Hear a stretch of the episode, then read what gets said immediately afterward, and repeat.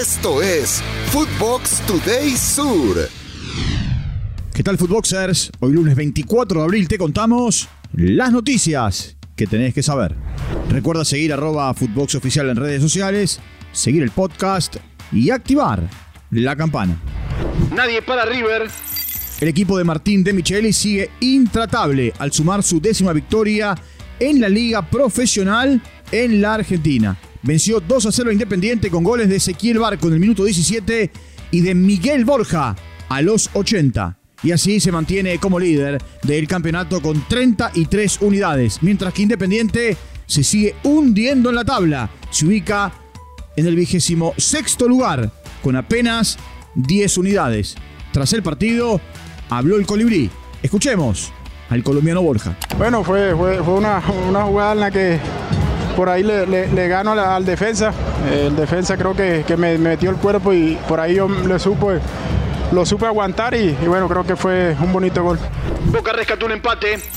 El se vino de atrás en dos oportunidades para igualar 2 a 2 en su visita a el gigante de Arroyito cuando se enfrentó a Rosario Central. Lautaro Gianone abrió la cuenta para los canallas en el minuto 25. Martín Pallero empató para el equipo de Almirón en el 64. Después, Alejo Vélez aumentó para los rosarinos en el 69. Y en el minuto 99 del partido, Nicolás Figal puso las cosas 2 a 2. Escuchemos a Chiquito Romero, el arquero de Boca.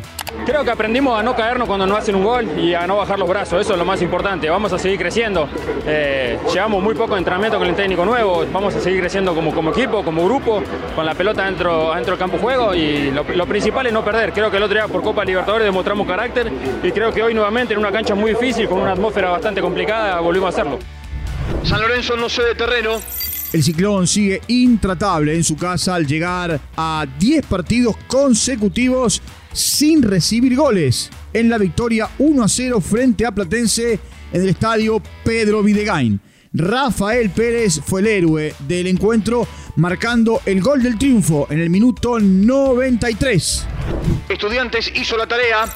Benjamín Roleiser eh, le dio la victoria al Pincharrata 1 a 0 frente a Talleres de Córdoba. El tanto del triunfo llegó en el minuto 50 y la victoria le permitió a Estudiantes llegar a la octava posición, sumando 21 puntos, mientras que el equipo cordobés se quedó con el mismo número de puntos, pero en el quinto lugar. Cardíaco empate de instituto. Con un gol en el último minuto, el, conjunto cordobés logró empatar en condición de local frente a Banfield.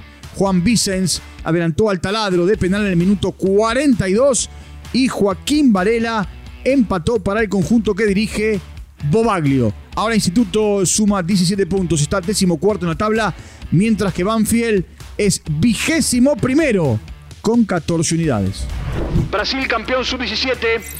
El Scratch Duoro se proclamó campeón del sudamericano sub-17 al vencer 3 a 2 a la Argentina en la última jornada del hexagonal final, aprovechando el empate de Ecuador frente a Venezuela, mientras que Chile cayó ante Paraguay por un tanto contra cero. Brasil, Ecuador, Venezuela y la Argentina se clasificaron al próximo Mundial. El United a la final de la FA Cup. Los Diablos Rojos tuvieron que recurrir a la tanda de penales para vencer a Brighton y así conseguir el boleto a la final de la Copa, la cual tendrán que disputar nada más y nada menos que frente a Manchester City. El partido terminó 0 a 0 en 120 minutos y el equipo de Ten Hag ganó 7 a 6 por penales. Barcelona respira. El cuadro Blaurana sumó una victoria de importancia en sus aspiraciones para conquistar la Liga de España al vencer por la mínima 1 a 0 al Atlético de Madrid en condición de local. El único gol lo marcó Ferran Torres en el minuto 44. El equipo culé llega a 76 puntos en la tabla, 11 más que el Real Madrid, mientras que el colchonero está tercero con 60 unidades. Habló Xavi, post partido. Lo escuchamos. Bueno, el panorama pues es ilusionante, pero no hay nada hecho. Tenemos que ir ahora a Vallecas, que es un campo realmente complicado, difícil, que siempre aprieta.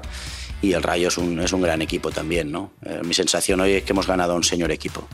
Hemos tenido que ganar nosotros para prácticamente eh, desbancarlos de la carrera para la liga, ¿no? Esto fue Footbox Today Sur.